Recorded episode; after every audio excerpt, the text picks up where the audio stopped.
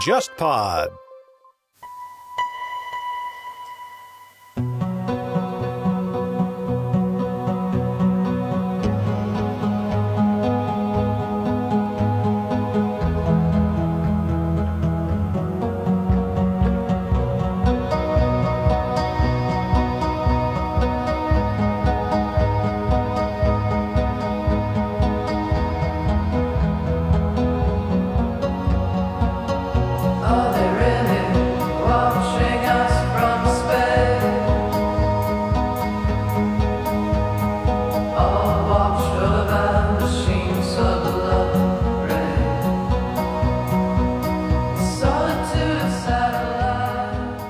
其实像我们蒋委员长当年就是非常推崇法西斯主义的嘛，新生活运动，新生活运动嘛，还是搞搞蓝衣社，蓝衣社特务机关嘛。他其实效想效仿的就是像这一套法西斯主义这种思潮。呃，我们都知道，在二十年代以以后吧，全世界两种思潮最流行，一个法西斯，一个共产主义，这两种思潮是最潮的。金庸就非常推崇汤因比，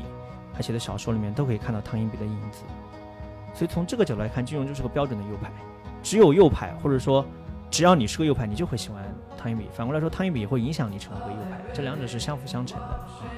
我就一直开玩笑，我说如果中华民国在当年辛亥革命之后一直存在的话，那么金庸这样的一个人，就最最典型的那种上议院的议员。就这么多年来，中国的历史学界也一直有一些批评雷海宗的声音，认为他实际上的这个学术成就根本担不起他的巨大的名声。甚至觉得他的研究是经不起严谨的历史学科的考验的，你怎么看这件事呢？如果你仅仅把雷海宗局限在历史领域，你是太小看他了。所以他那些学生某种程度上是在贬低自己的老师。他是一个中国版的斯宾格勒，而且是个比斯宾格勒高级的斯宾格勒。斯宾格勒没有机会受到雷海宗这样好的教育，他只是个中学教员而已。啊，而雷海宗是把斯宾格勒那边那套东西在中国发扬光大。做了一些非常诱人的一些发挥，你完全可以不承认他的发挥，你可以批判他，可以否定他，但你无法不承认他是很有意思的。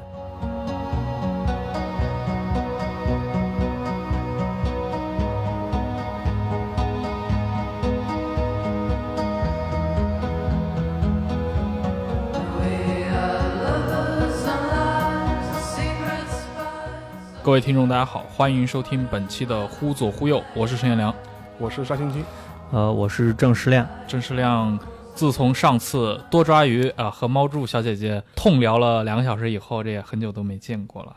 对，也挺想念大家的。最近因为书展嘛，比较忙，刚刚忙完，所以今天就过来跟沙青青老师一起聊一下我们很早就想聊的一个话题嘛。对，很早就想聊的一个话题，也就是关于中日两国右翼思想啊，或者说法西斯主义在二十世纪上半叶的兴起。那日本就不必多说嘛，那很多人都知道的黑龙会的头山满，还有后来被列入甲级战犯的大川周明，也就是在东京审判上用手拍东条英机后脑勺那哥们儿啊，还有像二二六事件的幕后推思想推手吧，北一辉，我们之前互左互右也做过，呃，专门的一集谈二二六事件。那其实，在那个年代，中国作为一个弱国，也有很多在国内的一些思想右倾化的一些案例。啊，其中最吸引我的是以雷海宗和林同济为代表的所谓的战国策派。啊，关于战国策派，其实我和郑世亮也在私底下交流过很多次，应该是从去年开始就一直希望在互左互右里面能够请到他和沙青青来聊一期。呃，沙老师其实可以给大家介绍一下，那二二六它其实背后有一个很具体的一个人物在推动它，北一辉。因为这个事情本身，它有一个思想的一个渊源，像北一辉这样的一种在日本的一种民粹或者是极右的一些思潮，然后这个思潮从二十世纪二十年代开始，一直是在整个日本社会是泛滥的。日本社会各种各样的政治暗杀非常多，而且暗杀的对象从首相到财阀的首领、政府里的一些显贵都有。北一辉可能就是这样一种思想的一个集大成者。因为他早年写过一本非常有名的书嘛，叫《日本改造大纲》，就提到说要对日本进行一些大规模的改造，把它建设成一个他心目中的一个东亚的一个模范的国家。当然，他这些思潮本身除了对日本有影响之外，某种程度上也间接影响了中国。第一个是因为他的思潮导致了日本的军国主义化，后来这样的一种现实，中国当然是被成为一个被侵略的对象嘛，这是一种这是一种影响。还有一种影响，他这种思潮本身其实在中国并不是没有一些响应者，或者是跟他持类似的一些观点的人，在某一些上面是有一些思想的这种趋同性是非常高的，而且实际上有一些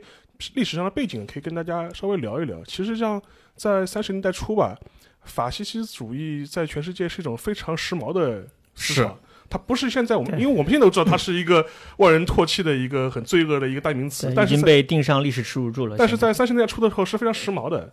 其实像我们蒋委员长当年就是非常推崇法西斯主义的嘛，新生活运动，新生活运动嘛，还是搞搞蓝衣社。蓝衣社特务机关嘛，他其实效想效仿的就是像这一套法西斯主义这种思潮。呃，我们都知道，在二十年代以以后吧，全世界两种思潮最流行，一个法西斯，一个共产主义对。这两种思潮是最潮的。对，而且很多人知道有共产国际，其实法西斯也有法西斯国际，人家在一九三四年还是开过世界法法西斯大会的。二十世纪三十年代的法西斯主义的流行，其实跟一战是有直接关联的。因为很简单嘛，因为当时对欧洲人来讲，就第一次世界大战就意味着西方文明破产了，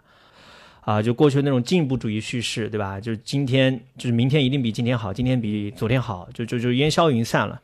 这个时候呢，大家就需要重新寻找信仰嘛。那欧洲知识分子无非两块，一块就来自莫斯科，嗯，对吧？就是苏联 是他们的弥赛亚，对吧？新的救世主。那右翼呢？右翼那过去的西方文明的代表基督教文明，那算是完蛋了。他们就起起灵于各种非基督教的文化，然后慢慢慢慢就朝着法西斯主义去滑动了。是法西斯在那个年代的叙事里面，其实某种程度上扮演了一个被压迫国家的救世主的形象。就很多时候，三十年代中国的一些上海当年有一个刊物嘛，叫《社会主义月刊》。社会主义月刊，它的编者叫周玉英，一九三三年，这个刊物发过一篇文章，就叫《国民党与法西斯地运动》，里面提到了呃一句可以说是口号或者说结论吧，就只有法西斯地才是啊、濒于绝境的国家自救的唯一工具。而且周瑜英这个人非常复杂，他的思想来源，他原本是号称是他是左翼的，嗯左翼圈子的，是创造社的，后来跟左翼闹翻了。然后后来又跟汪伪合作，就直接就加入汪伪了。就是说他这个人的思想成色非常复杂，所以一直以来就是这个也很好玩。就是我之前在网上讲说要跟沙老师对谈，就谈中日右翼思想的兴起，讲到北一辉，就还有人跳出来说北一辉能被算作右派吗？就很多人是把北一辉，包括像周玉英这样的人都觉得。当左派，因为他们嘴巴里面讲的是社会主义，是然后也对这种对资本也是要号号召说要节制资本的，对，然后也是比较同情社会上的中下层民众的。但是问题是你不能光看这一面，你还要看其他的很多方面。就周瑜英就是一个，其实他跟北一辉也是有点像的，对吧？北一辉也是一开始同情革命的，跟革命走得很近，然后他也是号称是信奉社会主义的，对。北一辉个人还是一个很喜欢中国的人，这个说起来有点好笑了。他儿子叫北大辉，这听上去跟我们前几年微博上 对吧？呃，那那会那哥们儿有点像啊。当然，这个北大辉其实不是北一辉的私那个亲生子，他是一个中国人，他是那个国民党元老吧，谭仁凤的儿子，后来一直被北一辉抚养长大。你可以看得出来，其实北一辉和中国的关系是非常亲密的。北一辉基本上是一个野路子的这种状态，他会觉得我是实际上，我就是我不光是一个革命理论家，我是实际搞过革命的人。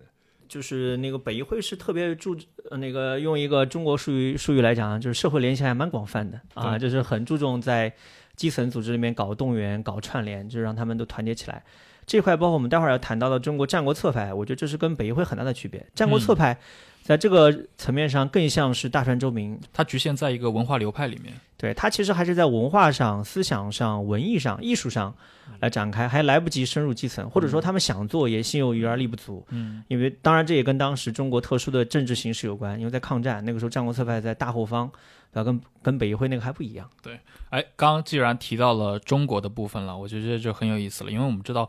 你刚提到的像《战国策》也好，或者雷海宗也好，他们发端于这种啊文化圈里面的所谓战国策派，他们其实他和三十年代，比如说我们刚才提到像蒋介石自己通过这种政学系，他们或者通过 CC 他们组建这种实质性的一些法西斯化的组织，这种思想上有什么区别吗？这个问题提的蛮好的。其实一直以来都有一些学者想要努力洗刷，呃，战国策派身上的这种所谓的法西斯主义倾向。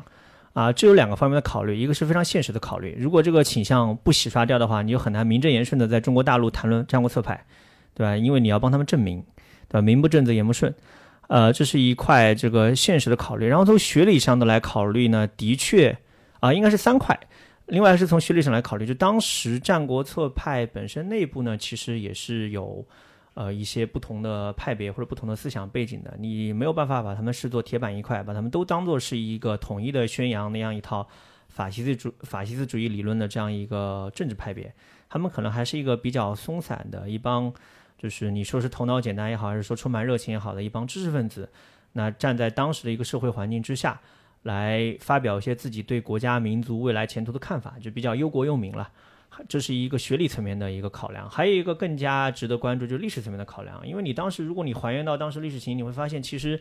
不管是国民政府也好，包括还是一些其他的那个当时的体制内，当时的体制内的一些人来看也好，他们其实其实并不太把战国策派当回事，或者说他们反而会对其有些警惕啊。我有一个学者就写过一个论文，就呃揭露了一封。信就是一个史料啊，就讲当时国民党的三青团的一个小头目吧，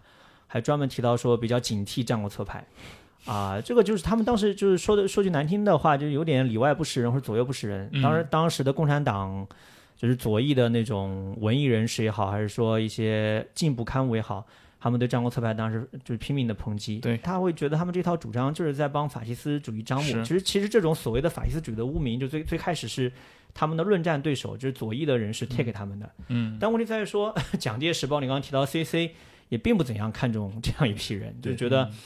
他们可能没有办法，就是就是起到一些实质上的一些帮助，直接服务的对直接服务的作用，其实是蛮惨的。这个就是也可以说知识分子一种困境吧。你跟北议会比，北议会就能够深入基层，嗯，能够吸引到自己的政治基本盘，而这样一些知识分子，他们看起来是在忧国忧民，发表很多。他们的看法，但其实这个看法很难直接作用于某一个具体的政治派别，这也导致他们未来的这个命运就是走向了各自不同的这种道路。这个可以展开来说很多，就是其实你刚刚讲到说他们的思想为什么发端，很简单，首先一个发端就跟当时德国在世界上的这样一种地位有关。你知道，历史上德国算是一个后发的一个国家，欧陆国家，但它能够迅速崛起，然后能够一雪这种历史前耻。这个肯定是很给中国知识分子以振奋的，他们就觉得德国是一个非常值得借鉴和效仿的和学习的一个对象。然后另外一个就是非常具体的，就是战国策派这方知识分子很多是金德 啊，就精神德国人，就非常推崇德国的这样一套，不管是政治体制也好，还是思想学术也好，还是文化艺术也好。比如说这边有有有一个，就是当然是南京大学的前辈了啊，就是陈全啊，他就是他是戏剧专家。他是戏剧专家，你不要看他当时作为战国策派的一员干将，发表很多政论，但他是一个戏剧专家，他是非常推崇德国文艺，推崇歌德，嗯，推崇赫尔德林，推推崇德国浪漫派的，就是他是在思想上，在文艺上是对德国很推崇，这样一套思想学说对他的影响是很大，这是一个思想上的根源。还有一个最最直接的就是说，他是对当时的危机的一种应激反应，因为当时已经抗战了，他们已经到大后方了，已经已经龟缩到云南，你想云南这种地方边陲之地。正常情况下没有人要去的，在当时的情况下，因为当时云南并没有得到一个充分的开发，对吧？都已经跑被逼到这种地步了，他们必须要想办法来诉诸一个在他们看来行之有效的这样一套社会动员体制和制度，来捍卫中国的民族和国家利益。这也是为什么现在关于他们就是说还能够得到某种程度上得到认可和肯定的原因，就是好像现在对他们的定调就是说他们是一帮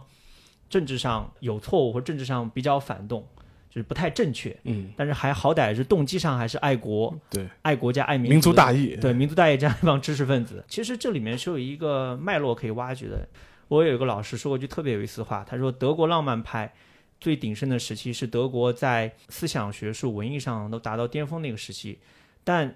从那个时候开始之后的一切的反动思潮都跟他有关，都跟德国浪漫派有关，因为他们的倾向都可以在后面的战国派、战国策派当中找到根源。比如说他们会歌颂崇高，嗯，就是就是歌颂就崇高化牺牲，对吧？他们会主张说那个崇拜英雄，啊，他们会提倡这样一种这种力啊，这种 power，嗯，对吧？那这些东西都可以在那个战国策派的主张里面，呃，看到这种具体的这种论述。当时的林通基也好，陈群也好，雷海宗也好，他们都主张的是所谓的上力政治，嗯，啊，当时他们里面有一个学者打过一个特别特别有意思的比方。他说，当时的国际环境是什么？是个大海洋，那中国的环境是什么？是个金鱼缸。你在金鱼缸里面，就是大家都是一片很悠闲，对吧？很安逸。但是你一旦游到大海洋里面，你身边就是什么鲨鱼、金鱼、海狮、海象是非常危险的。在这样一个环境里面，你只有以一个国家、一个民族作为单位，有一个强有力的领袖人物来领导，才可以在这样一种非道德，请注意不是不道德，是非道德的环境里面展开博弈，赢的国家活下去，输的国家就只配沦丧啊！就是就是他们就是完全就是只是看到利益，看到这种力量。啊，郑世亮提到这个德国的浪漫派这个事情，其实非常有意思啊。大家可以关注一本书，就叫《希腊对德意志的暴政》啊。这本书不，它不是一本今天的书，它是那个三十年代出版的一本英国人写的书，曾经被纳粹德国给销毁过。它其实主要说的是啊，近代的德国，尤其德意志这个民族，对于对于那种他们迷恋的所谓的希腊精神的那种改造和曲解。使得德国人民走上了那种啊比较偏执化的一个啊制造悲剧的过程。那我们知道，其实，在文艺复兴、宗教改革以后，希腊罗马文明就是所谓的古典文明嘛，重现天日了。那在德国之后的几百年来迸发的这些文学艺术思想，其实都非常受它的影响。德国人在军国主义化的进程中，把他们加以提炼呀、简化呀，最后曲解它，同时呢，对它推崇备至。这个就是所谓希腊精神嘛。大家都知道。其实有的是自己就是想象中构建的嘛。海涅当年写过一本《论浪漫派》，里面其实就对德国人这种对古希腊精神的曲解做了无情的抨击。就是德国的这些诗人和艺术家，只知道向德国人民描绘这种高远苍茫的高贵理想，但是没有向民众传达那些常识的经验性的东西。这个其实是导致德意志民族悲剧的一个比较重要的原因吧。那其实我们如果来观察中国的这个三四十年代的《战国策》这派的话，其实我们会发现这种曲解也已经有了体现，而且那个时代，其他的中国知识分子已经在警惕他们了。他们是希望从文化上、政治体制上、思想上来对国家民族做一个整合，然后让国家民族可以团结起来。就是从这个意义上来讲，我们可以同情他们，我们我们完全可以同情他们。但是你要看到这背后有很危险的倾向，比如说他们当时为什么遭到左翼反对？因为他们对五四运动。就是是贬低五四运动，他们当然首先首先是肯定五四运动对这种民族国家解放是有一定的益处的，但后面他们就贬低五四运动个人主义太强，导致我们对集体不够重视，解构了国家民族的意义。就是你会发现，一旦你话说到这个程度，或者你的论述深入到这个层面，那么接下来否定民主、否定个人，那推崇集体，甚至推崇集权，那就是题中应有之意。你可想而知，这样一套论述是多么遭到呃那些左翼人士的反感。而且关键，他们这样一套思想其实是是高度法西斯化的，所以从这个意义上来讲，你说他们法西斯主义也不算太冤枉，嗯，只是它里面有很多种这种知识分子化的色彩，嗯，就它并没有下降到或者并没有操作化到成为一套政策的工具箱，对对，他还只是说你去读他们的文章，你会他们文章写得很好，你去读雷海宗的文章，读林同济的文章写得真的很好，文词很漂亮，思想上也很畅达，就在他们的逻辑体系内是可以自圆其说的。但是，一旦你可以想象一下，因为他们当时是没有跟体制内的那些人相结合，一旦结合，发生什么事情呢？对对吧？这个你去看看日本，看看德国，看看意大利，对吧？所以我就讲，某种程度上，雷海宗、林同济他们既是不幸的，又是幸运的。不幸是因为他们这样一套并没有得到施展，他们只是在那儿空谈他们的报国热情而已。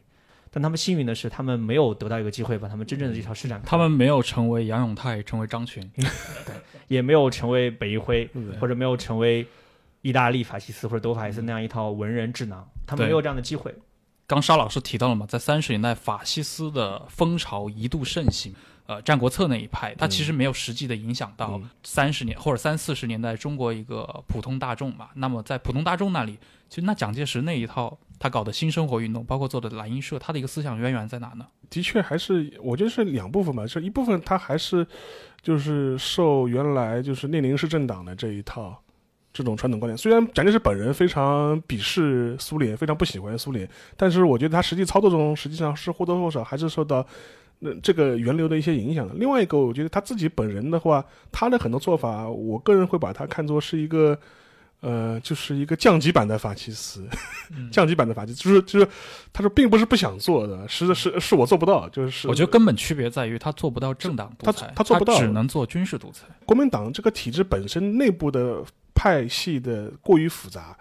它本身实际上从来没有做到过一个呃，通过某种合法或者是各种各样的方式完成一个政治力量的一个整合过程，它是没有做过的。尤其在基基层，国民党党的力量是很弱的，对它相对政府来说，它的党的力量基本上就是只到县县县县城这个这样一个级别，再往下就没有了。有一个非常吊诡的事情，就是说是在三十年代初的时候，当时在国民党基层党部最革命的一批人，往往会跟呃县政府之间，就是说冲突会非常厉害，就党部县党部的冲突度跟县政府的冲突会非常厉害。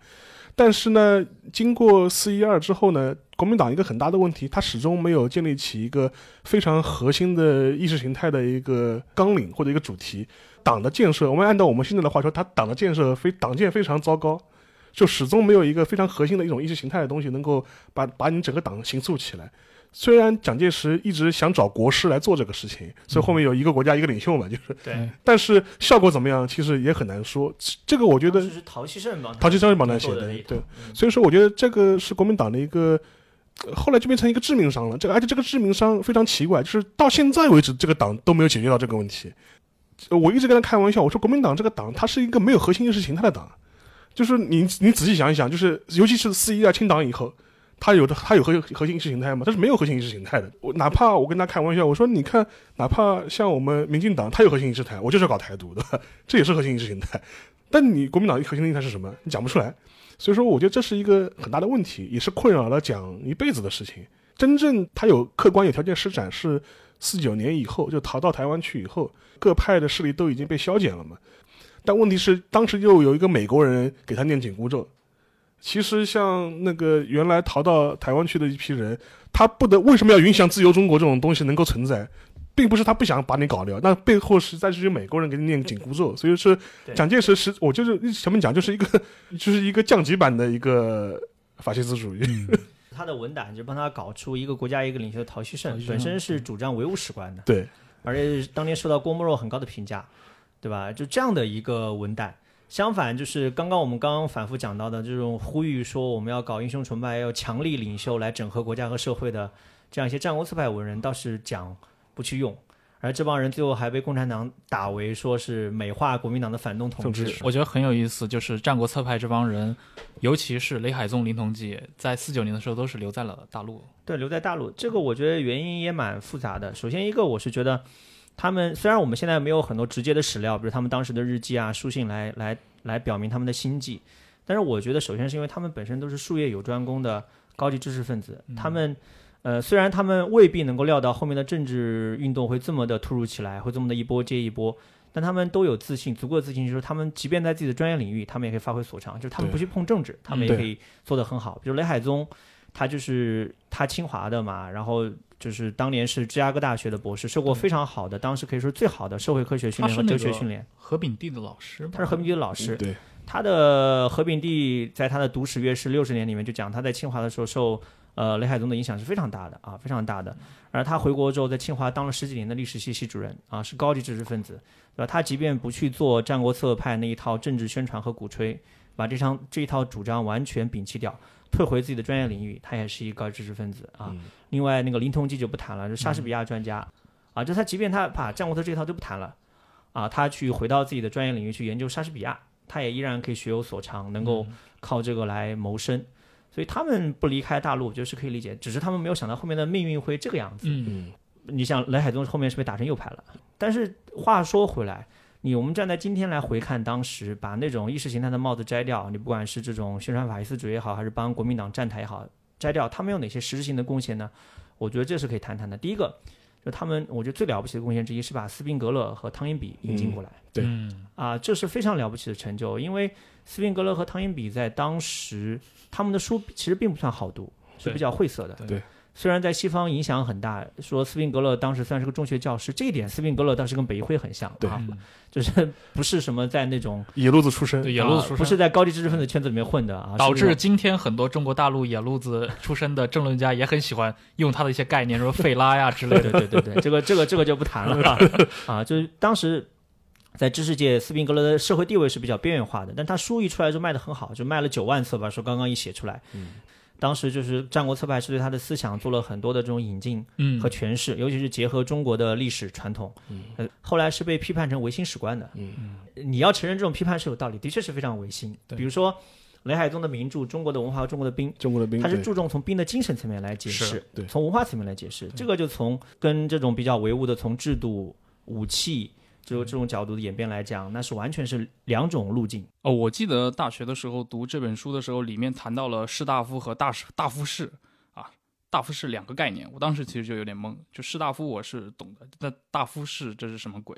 但是雷海宗他就是能用这种概念来鞭策中国人，就是希望他们能达到一种所谓君子尚武的思想境界。那你觉得是不是他是要刻意的发明一种东西对，？其实是要刻意的发明，他是就像我前面讲，他是要结合当时的，他是要对当时的社会危机做一个回应，针对性的做一个回应。他在谈历史的时候，其实是在谈现在。是，比如他们，比如说现在我们流行的一些黑话，比如什么武德充沛之类的，在当时他们的论著里面就非常鲜明的体现啊。对，他们是很鄙视那种文官政治、那种官僚政治，所以这一点上也跟北一辉不同。北一辉其实他对日本的历史，包括对天皇的这种存在，都是有尊崇之意的，并没有全面的对一个对他做一个推翻和否定。他哪怕讲说要人民的天皇，也是尊崇、尊尊崇天皇制的，希望是在天皇的统一下、领导下来完成日本社会的革新。但是战国策派。雷海宗、林同济他们，他们是对中国历史传统做了一个全面性的批判。对这种文人政治、官僚政治，这种所谓的这种颓靡的这种社会风气，这种不崇尚武德，只专注文德，对吧？甚至说他们对司马迁的《史记》评价也并不高，就是说《史史记》出而中国史学亡啊，就觉得中国史学就从此就走上了歧途。就是说，他们对这种历史传统和文化的这种批判。呃，是非常深刻且独到的，不能说有多么正确，但是你会让人有一种耳目一新的感觉，嗯，对，而且看着爽，对，就就有一种阅读快感，看着爽，而且他们的这种文化，他们对这种中国历史文化的这种解读和阐释也非常的宏大。比如说有一个叫，就是雷海宗提出来，我觉得非常有吸引力，简直就是这种游戏里面的设定，叫中国两周论。就中国历史是有两个周期，是第一个是从中春秋以前到淝水之战，这是第一个周期。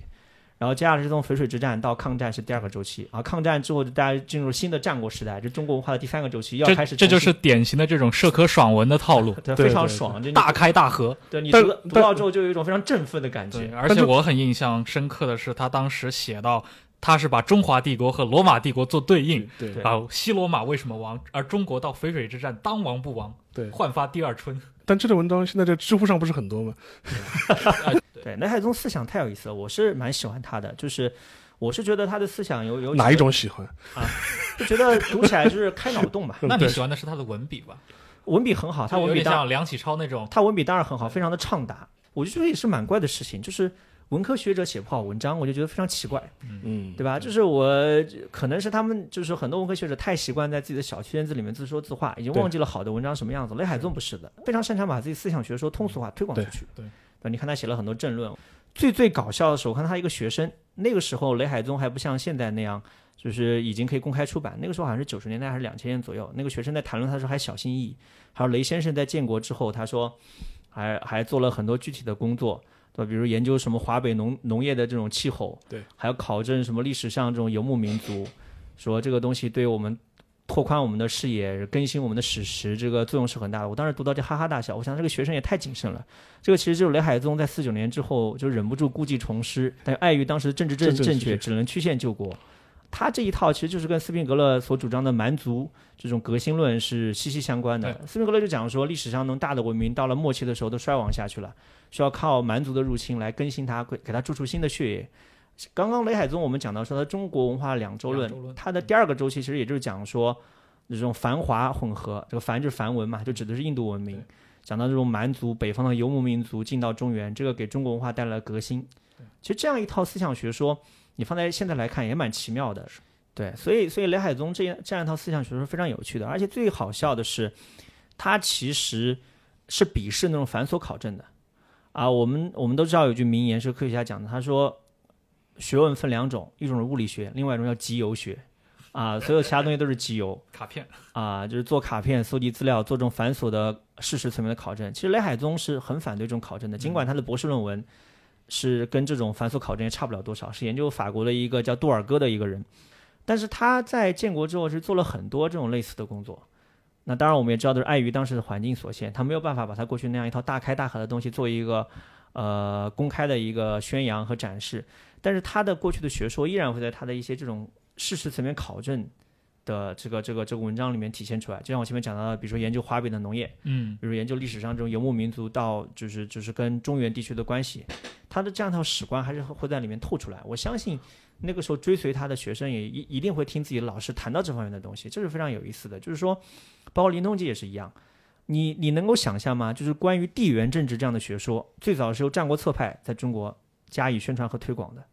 啊，你现在回回过头来看，简直觉得有点不可思议。哎，也挺合理的，这么能便于跳大神的学科，啊，对对对，其实地缘政治是挺容易跳大跳大神的，但是地缘政治历史上其实也是遭遇了长期的污名化嘛，因为它是纳粹所主张的要争夺生存空间的学问，而这套学问其实，在很多人看来是非常冷冰冰的、非常严酷的，甚至非常残忍的，因为它完全抛开道德和这样一种公理不谈，对吧？只谈利益，只谈强权。但是你想，这样一套学说是最早是由林同济和雷海宗这样的文人啊，这样的研究莎剧的学者，这样的研究历史的学者，在中国加以提倡的。而提倡的时候，他们还非常好玩的是会结合中国历史来提倡地缘政治啊，这个就非常的有意思。他们本来都是博学之士，你想用他们的这样一种眼光来审视中国历史，完了以后再写出文章来，好看是蛮好看的，但这也是蛮奇妙的。然后地缘政治后来就经历了长期的这样一种沉寂嘛，因为是被当做政治不正确的这样一种反动的学说。好像是到八十年代以后才逐渐逐渐的在世界范围内解禁啊！我现在什么麦金德的什么历史枢纽说，对，什么各样的东西又又又又重新起来了嘛？关于一些就是大的一些宏大的历史叙述啊，嗯我觉得这种沉迷，我觉得其实就日本也有。且不说像北一辉这种法西斯或者是右翼的这种学者吧，其实一些正经学者，其实日本学者也比蛮喜欢谈这种大话题的嘛。对，就是比如说，呃，有一位叫梅照忠夫，然后他是京都大学的学者嘛，当时他就提出来一个非常有趣的一个言论，他就认为就是说是为什么像日本或者像英国的历史轨迹有高度的类似，然后为什么会？因为因为英英国和日本是处于文明的第一地带，然后然后就是说像那个像中国或者像中亚这些地方就处于文明的文明的第二地带。嗯这地带的话的话，你要发明出近代文明非常难，原因是什么呢？那肯定会他就会讲，也是拿出一套游牧民族的一套这种学说或者说类似这种历史背景来做阐述嘛。所以，我觉得这种说法其实中日两国学者里面都会蛮喜欢的，而而且也会把西方的一些分土论，然后拿来做一些进一步的一些阐释啊，或者是什么。我觉得这个倒是挺多的。而且很多严肃大学的傅斯年就干过嘛，呃，对，年轻的时候都是一些愤青，他们发表的一些极端主义言论，在今天看来，跟知乎上的众位大仙们就没什么区别。对，刚刚沙老师讲到中日对比嘛，说中日在这方面有共性，其实战国策派跟日本的浪漫派也是有共性的。对，就前面我们讲到说法西斯主义跟浪漫派是有直接的关联的，对吧？这种比如说他们美化、牺牲、崇拜英雄、崇尚强权，主张就是说以一种强有力的领袖来领导这种我们的国家、我们的民族来展开那个政治博弈。就是有一个这个这个日本的文人叫什么？叫宝田宇重郎，呃，他有篇文章叫《关于日本浪漫派》啊，他说研究古典文学就是要唤起人们对日本血统的注意啊，就是要从血统当中确立日本民族的体系啊，这话就是非常的法西斯主义了啊。嗯，讲到历史传统，讲到要从这些因素里面寻找这种大和民族的这种优越感，建立大和民族优越论啊。你其实这一点上，战国策派呢也很像，他们是从中国的传统文化和传统文学里面。就是来给他们自己寻找理论支持。那当然也有人替他们辩白说，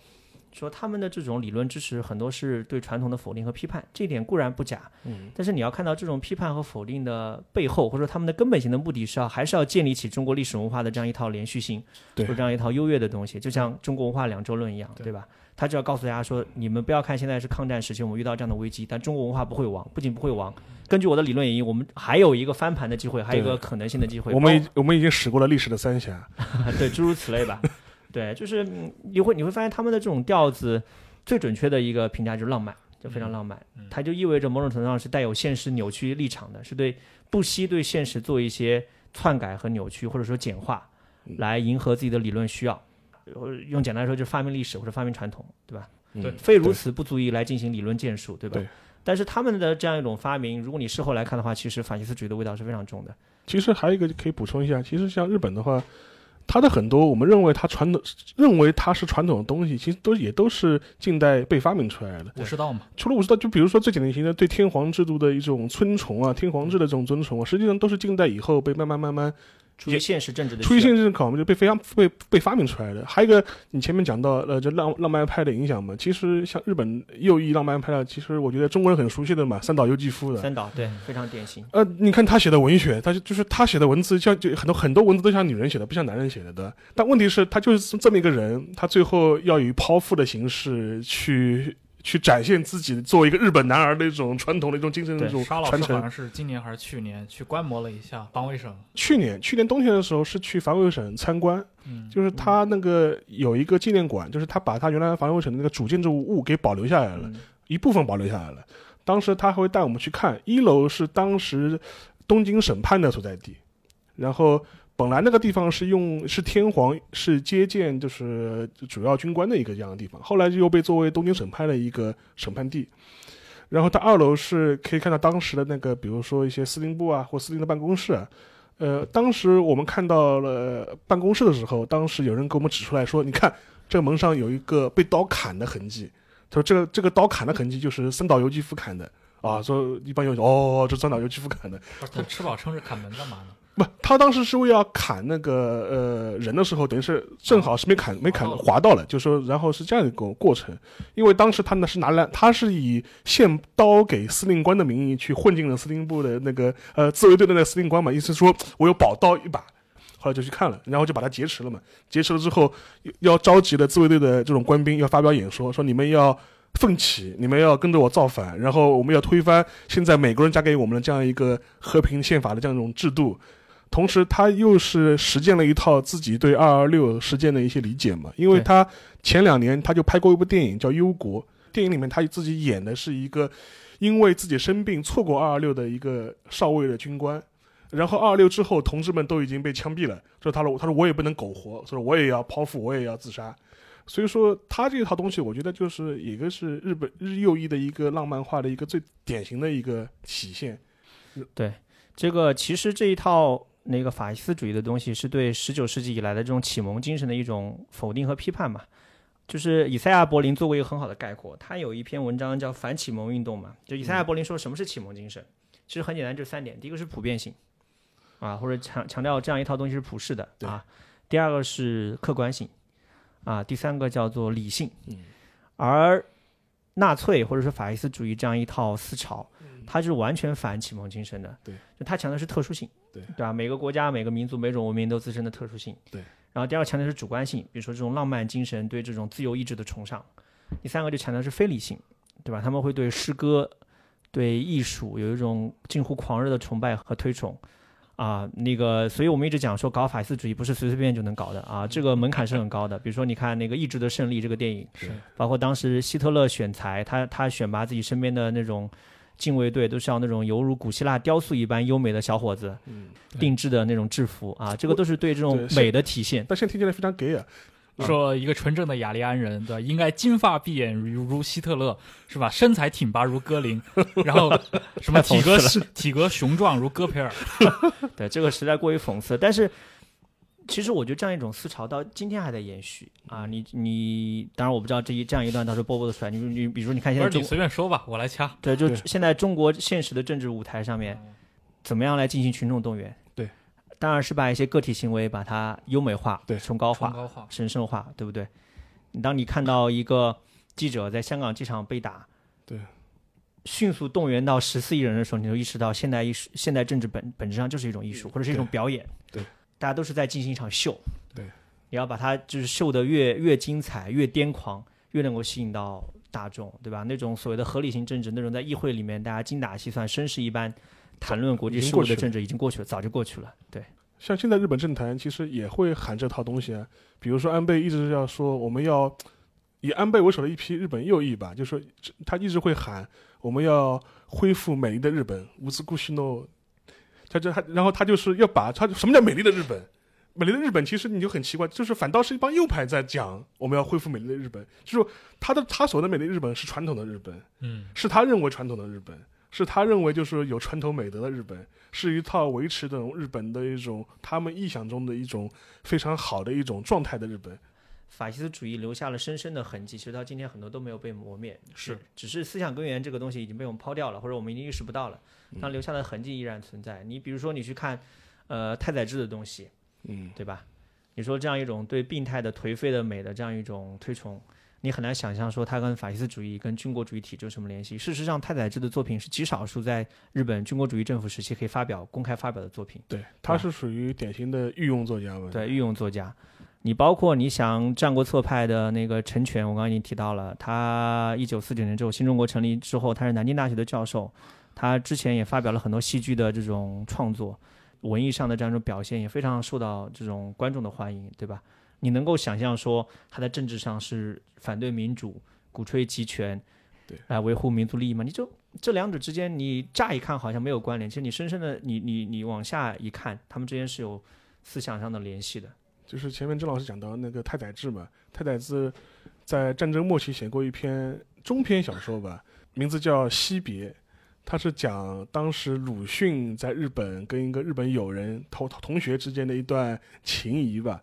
实际上他是受当时日本的大东亚省的什么国家委托项目，就是说就就说就是这是个政府项目，就是就是你拿了这个课题，你要写篇这个小说来弘扬中日友好，国策小说，国策小说，然后国策小说，当中有桥桥段我非印象非常深，当时说是，呃，当时初出初到日本的鲁迅跟在当时同学带领下去了那个松岛看松岛的海景。当时鲁迅讲了一句话，他说：“嗯，在我原来的老家浙江也能看到类似的景色。后来我去年冬天的时候亲自去了一次松岛，我觉得浙江肯定不会有这样的景色，所以说肯定是太宰治拿了国家经费逼在家里面胡写的。就对，前面说到那个战国策派，其实好像似乎忘记交代了一下他们为什么叫战国策派。其实很简单，就是因为他们当时的那一个报纸副刊，嗯，就是就叫战国策。当时在大后方，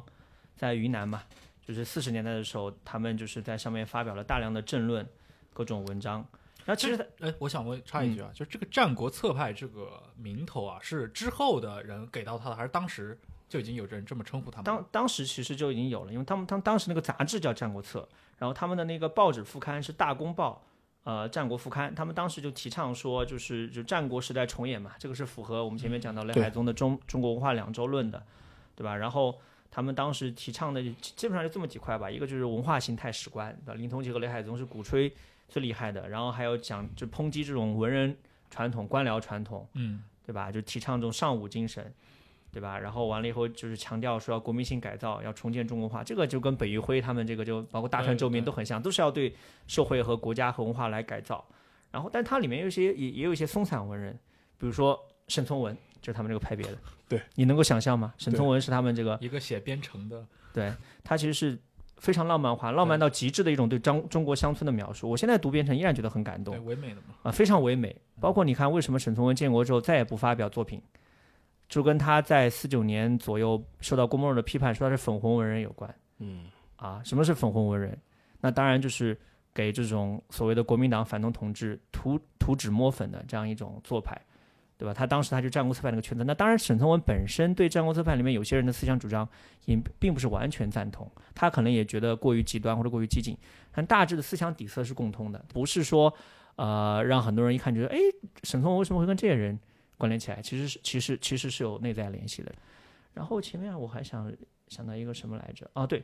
前面讲到说他们的历史功绩之一是把斯宾格勒和汤因比啊、引进过来，把它做了一个大力的宣传和推广。其实这里面还有一些余波，比如说他们就深刻的影响到了金庸，嗯，金庸就非常推崇唐寅笔，就是因为他年少时读到了这些文人对这个唐寅笔的这些翻译和引进，啊、包括你看后来金庸发表的很多政论，他写的小说里面都可以看到唐寅笔的影子，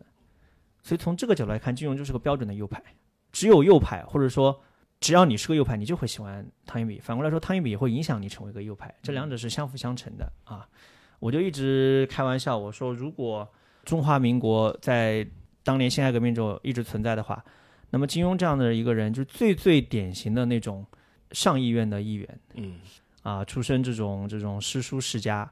然后那个具有非常优雅的文笔，但同时对大众有这种很强的这样一种吸引力，就善于跟他们沟通。就是然后就是手段非常的娴熟，能够在不同的团体之间搞好这种利益平衡，啊，这天生的就是一个上议院的贵族议员所擅长的东西。但很可惜，历史的轨迹偏向另外一个方向。但这无妨于金庸喜欢和推崇汤因比，并且把汤因比的这样一套史观在自己的小说和政论里面体现出来。嗯其实我一直有一个问题啊，就这么多年来，中国的历史学界也一直有一些批评雷海宗的声音，认为他实际上的这个学术成就根本担不起他的巨大的名声，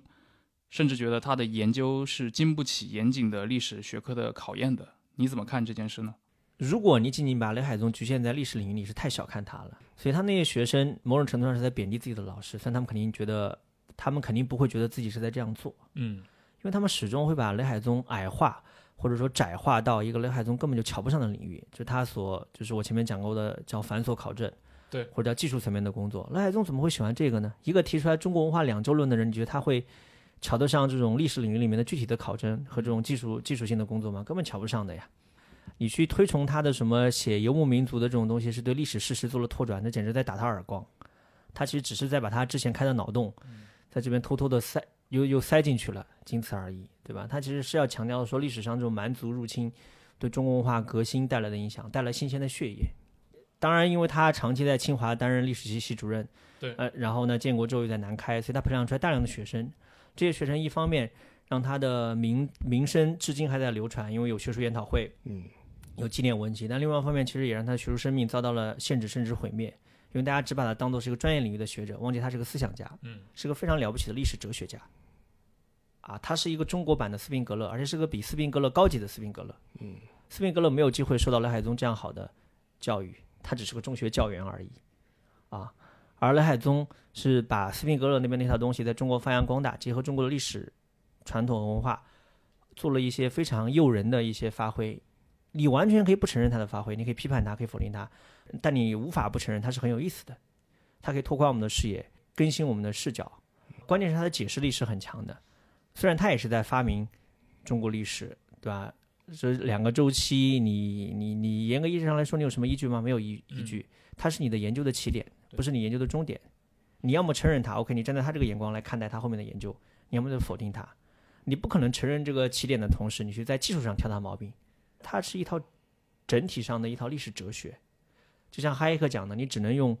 价值打败价值。嗯，你拿你你你拿马克思主义的唯物史观这一套可以冲冲击它，你不要指望说你承认他这一套，然后在技术上去挑他，你就永远击倒不了他。其实反过来，其实像日本当年的这批右翼啊，就北一辉啊或者这批人，他可能也会发明一套历史的几种解释方式。对，但是他目的并不是要发明一个历史哲学，他的目的是要指导他的实践，要指导实践，或者是他需要用用这套学说来吸引大家能够拜服他的思想，追然然后来实践，追随于他，这是他的目的。就就是你完全无法想象说雷海宗这一套脑洞大开的学说，能够对中下层的民众，尤其青年军官，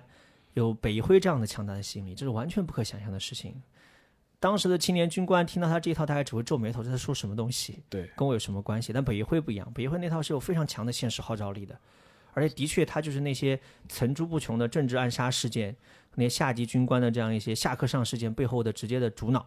你可以说他没有参与进去，但他思想学说绝对他们是有煽动性和吸引力的。就是二二六的主谋之一了，机不前一。他每天工作就是抄一遍国家改造大纲，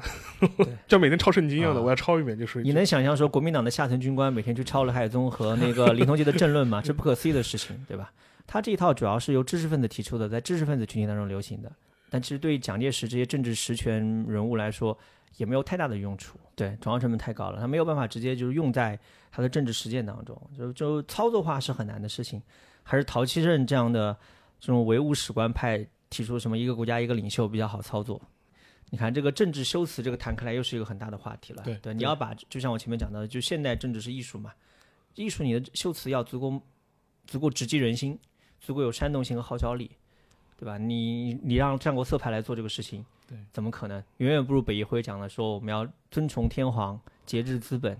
对吧？均贫富这种东西来的有吸引力啊，这是最最实在的一个东西。尤其在现在这样一个，就跟前面讲讲的这个旧的一个社会秩序、世世界秩序可能行将过去的这样一个阶段，是不是觉得类似《战国策》或类似像原来日本右翼这帮宏派宏大叙述，是不是重新又有市场了？因为我觉得其实最近谈的人好多啊。对。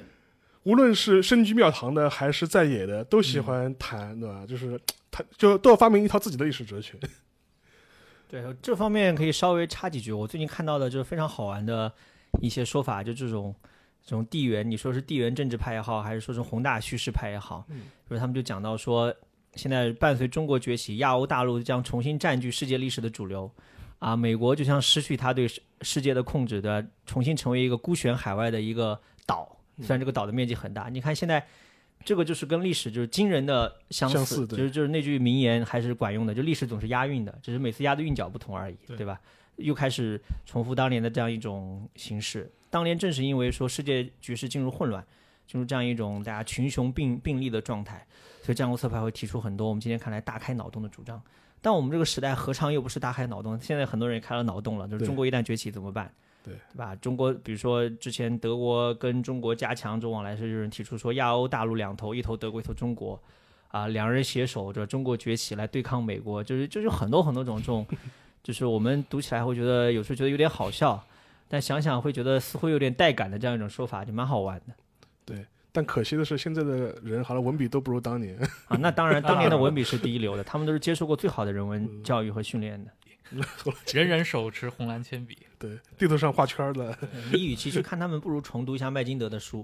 就历史的地理枢纽啊。他我记得上海人民出版社出了一套这种讲地缘政治的书，都还挺有意思的。尤其今天回来看，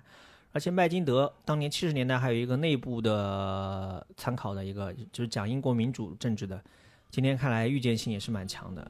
就是你不得不承认，就地缘政治这个东西，虽然喜欢谈的人很多，那水平也是参差不齐，相差相当大。但真正的高手也是有的，麦金德当然就是其中的佼佼者。对